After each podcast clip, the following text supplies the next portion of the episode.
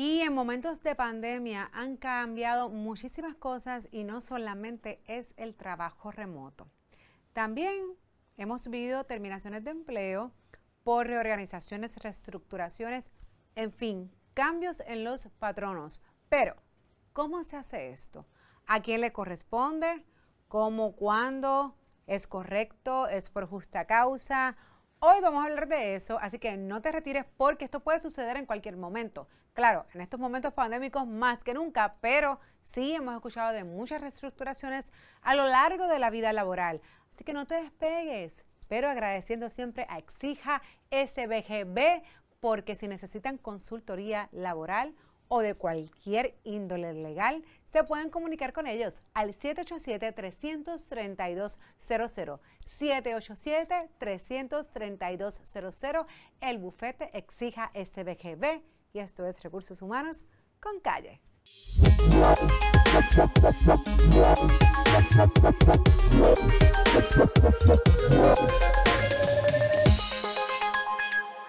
Y como dijimos al inicio, te han terminado, te han dicho que pues cesó tu función, tu responsabilidad en el empleo, pero bajo lo que conocemos como justa causa dentro de la ley 80, por una reorganización, reestructuración, especialmente ahora con el tema de la pandemia, pues hoy vamos a hablar de eso y nos acompaña el licenciado Cristian Cintrón, abogado laboral. Cristian, ¿cómo estás? Bien, gracias Jessica. Bienvenido. Muchas gracias, muy agradecido por la invitación. Gracias, gracias por acompañarnos hoy. Y mira, es que yo, el, el, tema de reestructuración, de cuando los negocios, ¿verdad?, están eh, en ocasiones, están terminando empleados o están haciendo cambios que incluso en ocasiones están terminando pero contratando o lo que fuese, ¿verdad? Lo que conocemos como reorganización y bajo la ley 80, y eso nos vas a explicar tú mejor, lo que es una justa causa de despido, especialmente ahora está sucediendo bastante con el tema de la pandemia. Muchos negocios se han visto en la obligación o se vieron en la obligación hace un año atrás de hacer ciertas terminaciones por reestructuraciones porque las finanzas no se lo permitían, entre otros. Entonces, hemos escuchado también que dentro de esto está la antigüedad, los años de servicio, que respetamos. Cuando vamos a hacer este proceso, licenciado, ¿qué realmente tenemos que mirar? Los años de antigüedad, el desempeño, la ejecución de este empleado o más allá, el puesto, el puesto de trabajo, lo que vino a hacer, ¿verdad? Y yo sé que es un tema bien abarcador y sé que también vino vinieron unos cambios con la ley número 4, ¿no? La ley, lo que conocemos como la reforma laboral. Pero yo creo que es bien importante que podamos, ¿verdad? Que el público pueda entender esto, especialmente porque en pandemia hemos visto muchos empleados que han sido terminados por reorganización o reestructuración de negocios.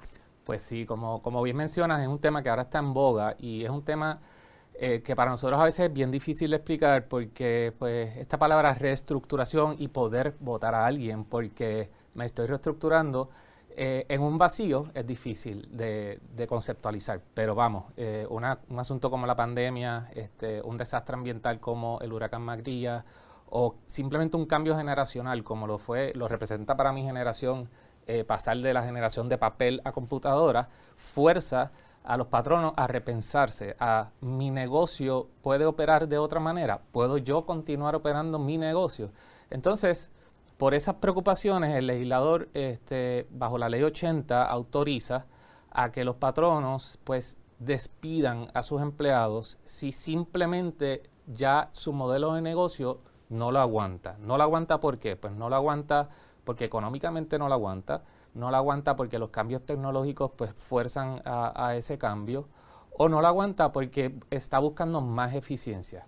Eh, en el contexto eh, de la pandemia, eh, un ejemplo que se me viene a la mente tal vez pues los restaurantes. Los restaurantes al principio de la pandemia pues contaban con 10 meseros, vamos a poner. de momento el modelo de negocio cambió. Ya no necesito 10 meseros. Ahora tal vez con uno que me despache la comida porque tengo Uber Eats, pues, pues puedo operar. Pues ahí ese patrono, eh, que ahora tiene otro problema un año después, pero en ese momento histórico ese patrono podría reestructurar su empresa. Y, y quiero hacer un paréntesis, porque no necesariamente, ¿verdad? En aquel momento histórico y ahora que estamos regresando y que incluso las órdenes ejecutivas recientemente han flexibilizado y ahora permiten, ¿verdad? Eh, que, que la ocupación sea el 100% en algunos lugares, entre otros no necesariamente el patrón ahora quiere regresar con el 100%, porque dijo, espérate, yo puedo operar, yo puedo operar con robot, yo puedo, o, o, la realidad es que yo puedo operar porque el la gente ha dejado de venir porque realmente tienen overeat, o que yo igual no necesito los 10 meseros de nuevo, puedo operar con 5 y la ley precisamente contempla eso. Un ejemplo que, que también a mí me marcó eh, eh, cuando hablamos de, de, esta conversación, yo recuerdo de muy niño ir al banco con mi mamá y a veces poder ver 20 tellers. Eh, me acuerdo, Island Finance tenía 20 tellers. Eso ya no existe. Ese modelo de negocio cambió, cambió por la tecnología. En el caso del restaurante, la pandemia forzó unos cambios. Pues ese patrono, la ley 80, le dice, pues mira, sí puedes despedirlo, puedes despedirlo y que debe de mirar el patrono. Primero, que en realidad es una de esas eh, razones que provee la ley que hablábamos, que es lo de eh, la situación económica, el cambio de modelo, la tecnología. Segundo, tiene que mirar. Y licenciado, quiero, quiero explicar algo porque obviamente estas son preguntas que siempre hacen cuando hablamos de situación económica. Realmente el patrono tiene que verse en una necesidad económica o simplemente, y, voy a hablar, voy a hacer un ejemplo hipotético, ¿no? Hoy día me sobran 10 dólares yo puedo vivir con 10 dólares. Pero resulta que si yo hago este cambio, me sobran 15.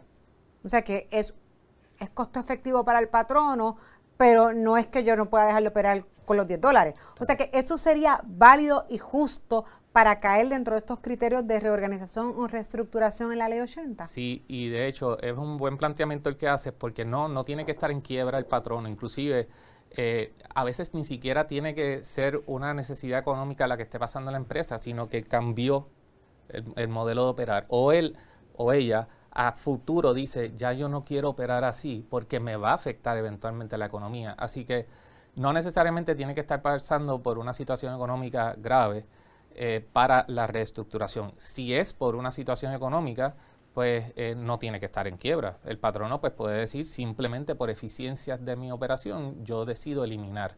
Entonces, ¿cómo elimino? Si tengo cinco empleados, ¿a quién saco? ¿A quién no? ¿A él me gusta más? ¿A él me es más eficiente? Pues la ley, eh, nosotros tenemos un modelo legal que, tiene muchas protecciones sociales para el empleado y yo lo entiendo. la ley entonces le dice, pues hay que respetar la antigüedad antigüedad, que es? El que más tiempo lleva, pues se debe de quedar, el que menos tiempo lleva, se debe ir. Eso, como tú sabes, no es tan fácil, este, porque tal vez el más joven me hace cosas que la persona que lleva más tiempo no me hace. O simplemente el más joven hace, y más joven en la empresa. exacto, quiero hacer esa aclaración porque me dicen, mira lo que están diciendo, el más joven significa más joven como años de servicio, no más joven en edad. Claro, eh, la persona que menos tiempo lleva, eh, tal vez me corre la división de tecnología. Eh, un estudio como el que estamos ahora mismo, eh, tal vez la división de tecnología, yo la contraté el año pasado, pero el año pasado hubo un boom en los podcasts, hubo un boom en la audiencia, pues ese empleado yo lo puedo retener. ¿Por qué? Porque la ley dice lo que tenemos que mirar es la clasificación ocupacional. es una palabra media oscura, gris, que lo único que en realidad significa es cuál es el puesto, qué hace, este, cuánto gana y lo, lo, exijo, lo enmarca para yo saber quién más está en esa posición. En el, en el ejemplo del empleado que trabaja tecnología, si yo tengo dos personas, un muchacho y una muchacha que están en la división de tecnología de la empresa, pues esos dos están en la misma clasificación ocupacional. Y ojo, licenciado, yo creo, quiero hacer un alto acá, porque cuando hablamos de clasificación, y aquí entra a lo mejor lo que, lo que debería poder recoger esa información de forma, ¿verdad?, lo más accurate, como decimos por ahí posible, es una descripción de puesto. No necesariamente las descripciones de puesto en ocasiones están tan actualizadas que te diga que en efecto esta persona tiene una clasificación igual o incluso pueden ser diferentes, pero en el de tu, en el uso y costumbre, en la realidad, son lo mismo. Así que la descripción de puesto obviamente es una herramienta que nos va a ayudar muchísimo en este ejercicio. Pero no necesariamente la vamos a tomar 100% como buena porque en ocasiones no está actualizada. Y también pasa mucho con los títulos. Oye, hay gente que incluso, y esto lo vivo yo mucho cuando, ¿verdad? Trabajo especialmente en el área de, reclutamiento y le hacemos acercamientos a candidatos. Le digo, mira, así se llama la plaza. Y la gente se, se enfusca mucho en que el título de la plaza. No, si es manager, yo quiero que diga gerente. Si es tal cosa, y la realidad es que lo que va a definir tu puesto y te va a dar ciertos derechos, garantías, beneficios, es el rol, ¿no? Las responsabilidades y las tareas. Y no siempre eso no, está al día, ¿no? No lo es. Y hay una máxima en, derecho que nos enseñan y es que el título no hace la cosa, precisamente, porque volviendo al ejemplo de las dos personas que trabajan en tecnología, digamos que hubo uno que cuando llegó yo tenía esta ilusión de tener una empresa grande y le puse gerente de, tecnología. Y al segundo que llegó, pues le puse eh, pues, eh, especialista en tecnología. Pero sobre la marcha, independientemente del título, hacen lo mismo. Pues entonces. Me di cuenta que no tienen empleados para supervisar, o sea que lo de gerente le quedó. Exacto, lo de gerente le quedó en título. Le quedó de más. Claro. Y eso ocurre, y ocurre mucho. Mucho, mucho. Yo de verdad que, que lo enfrento cada vez que a mí me traen un planteamiento de vamos a reestructurar, es una de las cosas que hago. Porque a veces yo tengo empresas que se fundaron en los 80, en los 90, bajo otra visión, bajo otro modelo. Y eso hay que mirarlo. Hay que mirar en el día a día cuáles son las funciones. Si supervisa, si no supervisa. Inclusive hay que mirar eh, la escala salarial. Obviamente hay gente que pueda ganar más dinero si lleva más tiempo, pero si es algo desproporcionado, pues ya estamos hablando de dos cosas diferentes, dos clasificaciones diferentes. Eh, hay que mirar la preparación. ¿Qué me hizo a mí reclutar a esta persona? Si yo, en el caso del gerente de tecnología, necesitaba alguien con bachillerato en tecnología, pues eso fue un criterio. Eh, pues eso lo distingue de la otra persona. Así que en el caso de las reestructuraciones, eso es lo que hay que mirar. ¿Qué empleados tengo yo en qué clasificaciones? Una vez uno los encajones, tengo estos empleados en estas clasificaciones, estos en esta otra, uno empieza a despedirlos por antigüedad dentro de cada una de las clasificaciones. vamos a resumir esto para que la gente entienda. Vamos a hacer una reestructuración y yo digo que dentro de esta reorganización vino la pandemia y pues nos dimos cuenta que podemos operar o la mayor o la mejor eficiencia para operar es reduciendo o eliminando dos departamentos y dentro de estos departamentos van a ser tales puestos de trabajo o clasificaciones de, puestos, como, como tú mencionas. Y una vez yo digo, bueno, dentro de este departamento que tengo cinco personas bajo la misma descripción que hacen exactamente lo mismo, entonces yo voy a mirar el de mayor antigüedad versus el último que entró. Exacto. Y de hecho, a veces a mí se me olvida y hablo de la antigüedad y es un concepto que tal vez vale la pena definir. Antigüedad es cuántos años llevan la empresa y para saber cuántos años se mira la fecha de inicio. Y pues es un ejercicio un poco delicado porque tenemos a veces empleados que se nos van, que vuelven. Eh, claro, y, y, la ley también prevé para una interrupción ¿no? de cuando los empleados se van y regresan y si no pasa dentro de dos años, realmente es que yo continúo utilizando tú lo que conocemos como el hire day, la fecha de contratación inicial. O sea que para los efectos, tú nunca lo viste y cuando volvió, pero tiene más años que tú. Exactamente. O sea, eso puede pasar. Eso puede pasar. Así que sí, en el ejemplo que me traes, miro la fecha de inicio y digo, ok, esta persona lleva 10 años y este otro lleva 5. Pues yo puedo eliminar el puesto del que lleva 5 y me tengo que quedar con el que lleva 10. Ahí se nos complica un poquito el escenario, pero la ley provee para eh, que uno pueda eh, moldearse. Digamos que el que lleva 10 años hace un poquito más que lo que hace el que lleva 5. Y el que lleva 10 años es el puesto que quiero eliminar ya no quiero más ese puesto. Yo puedo sacarlo y eh, ponerlo a hacer las funciones del que lleva cinco años. Eh, ¿Por qué? Porque la realidad es que como están en la misma clasificación ocupacional y yo estoy eliminando el puesto. El de 10 puede hacer el de 5, pero el 5 no puede hacer el que hace el de 10. Exacto. Pero entonces, licenciado, aquí está la otra parte, y yo sé que muchas personas se preguntan, especialmente en este caso en, la parte de patronos, la, ley número 4, ¿no? Eh, lo que conocemos como reforma laboral, vino un poquito a enmendar precisamente, ¿verdad? Esa área de la ley 80, donde dice, bueno, vamos a utilizar ahora otro criterio adicional, y es el de el desempeño.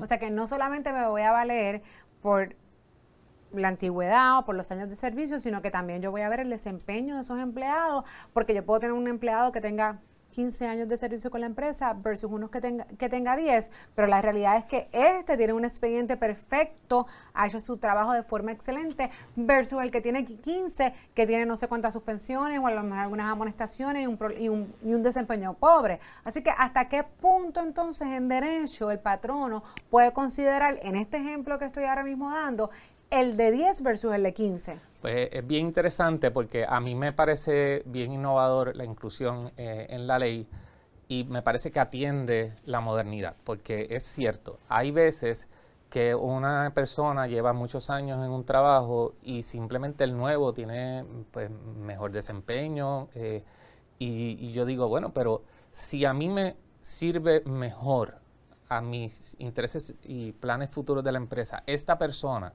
a pesar de que tiene menor antigüedad que el que tiene mayor antigüedad, puedo ir al desempeño. Y si en el desempeño de sus funciones simplemente no se comparan, el más joven pues tiene menos memorando, el más joven eh, eh, pues eh, supera las expectativas, pues sí, yo puedo tomar eso en consideración. Hay que tener obviamente mucho cuidado y algo que a algunos de mis clientes no les gusta hacer hay que mantener un, récord. Eh, La documentación es clave. Claro, aquí y, me pasa con los clientes a veces como que, no, pero es que... Y yo, ah, bueno, pues entonces vamos a ver el expediente. De repente, pues en el expediente no hay nada. O sea que llega el momento de precisamente hacer el ejercicio de reestructuración, entonces es, es solamente subjetivo es de parte mía que yo digo que este es mejor que el otro. Eso no es suficiente y un tribunal no va a valer, ¿verdad, licenciado? O sea, que aquí yo creo que es bien importante que sepa en el caso del patrono que tiene que documentar, que eso tiene que estar explícito y tiene que estar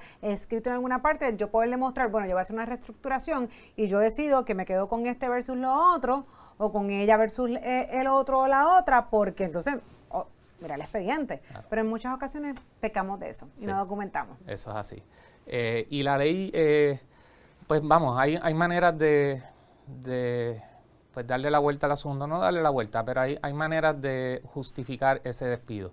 Pero me gustaría señalar que, que no todo tiene que ver con lo que pueda hacer el patrono, sino con lo que el empleado sabe que el patrono no puede hacer.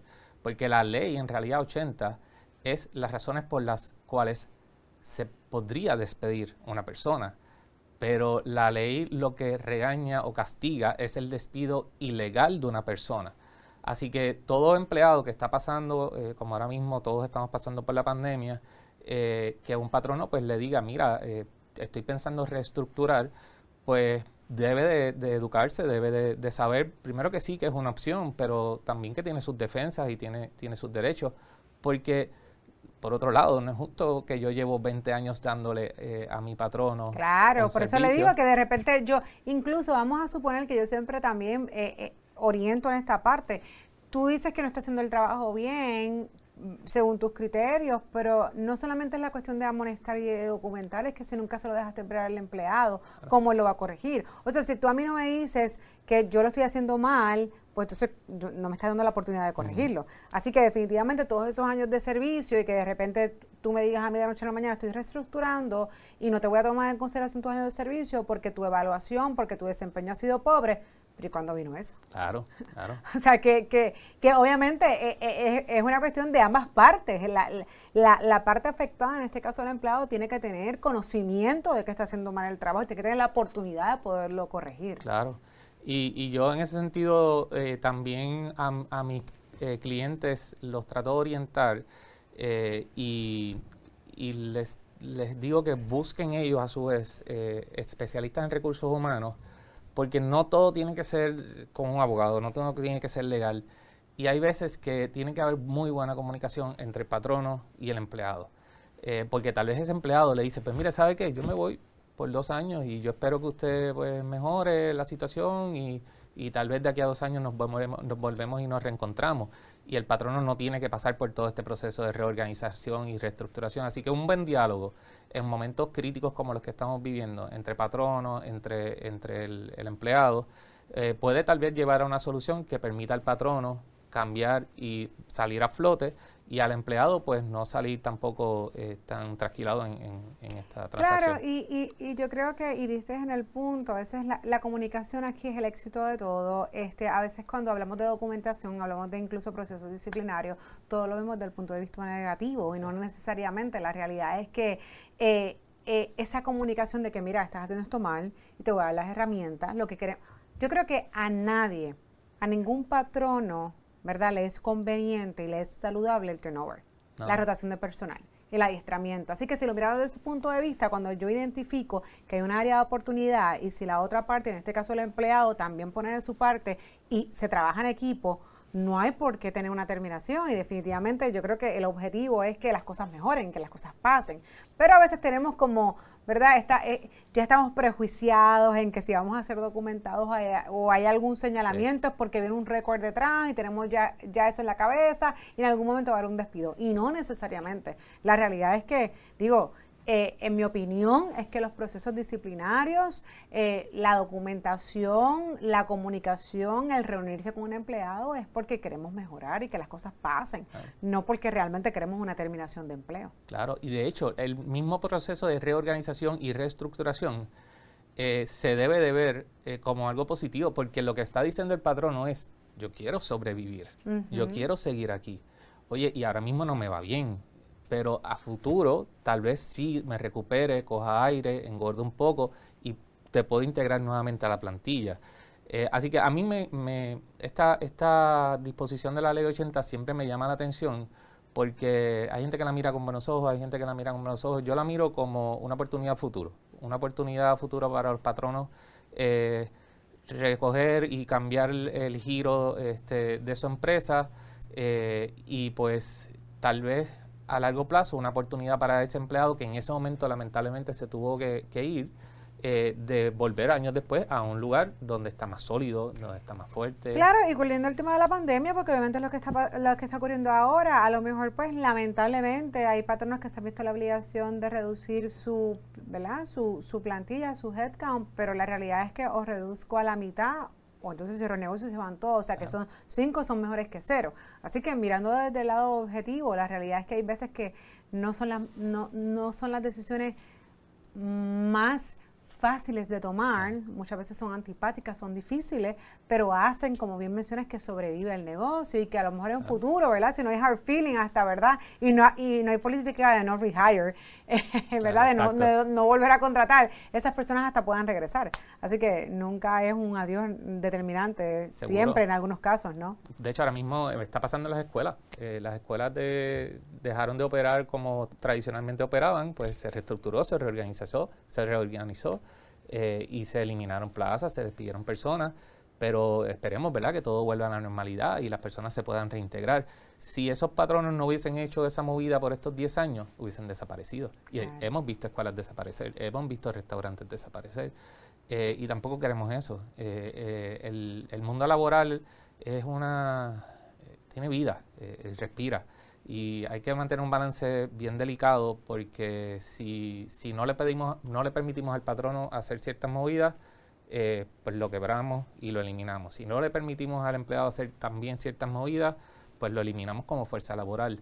Y vamos, sin eso, pues no podemos tener claro, sociedad. Es una necesidad por ambas partes, una win situation. Así que no hagan como yo que mato todas las orquídeas. Yo, leo, yo hago todo lo que puedo. Se mueren y las adoro. Ya dije que no va. Voy a comprar un cactus. A ver si me sobrevive. gracias, mi licenciado. Gracias, por participar del podcast de hoy. Espero pues, verte en un futuro no muy lejano. Así que hoy hablando un poquito de reorganización y reestructuración, especialmente en tiempos de pandemia. Esto es Recursos Humanos con Calle.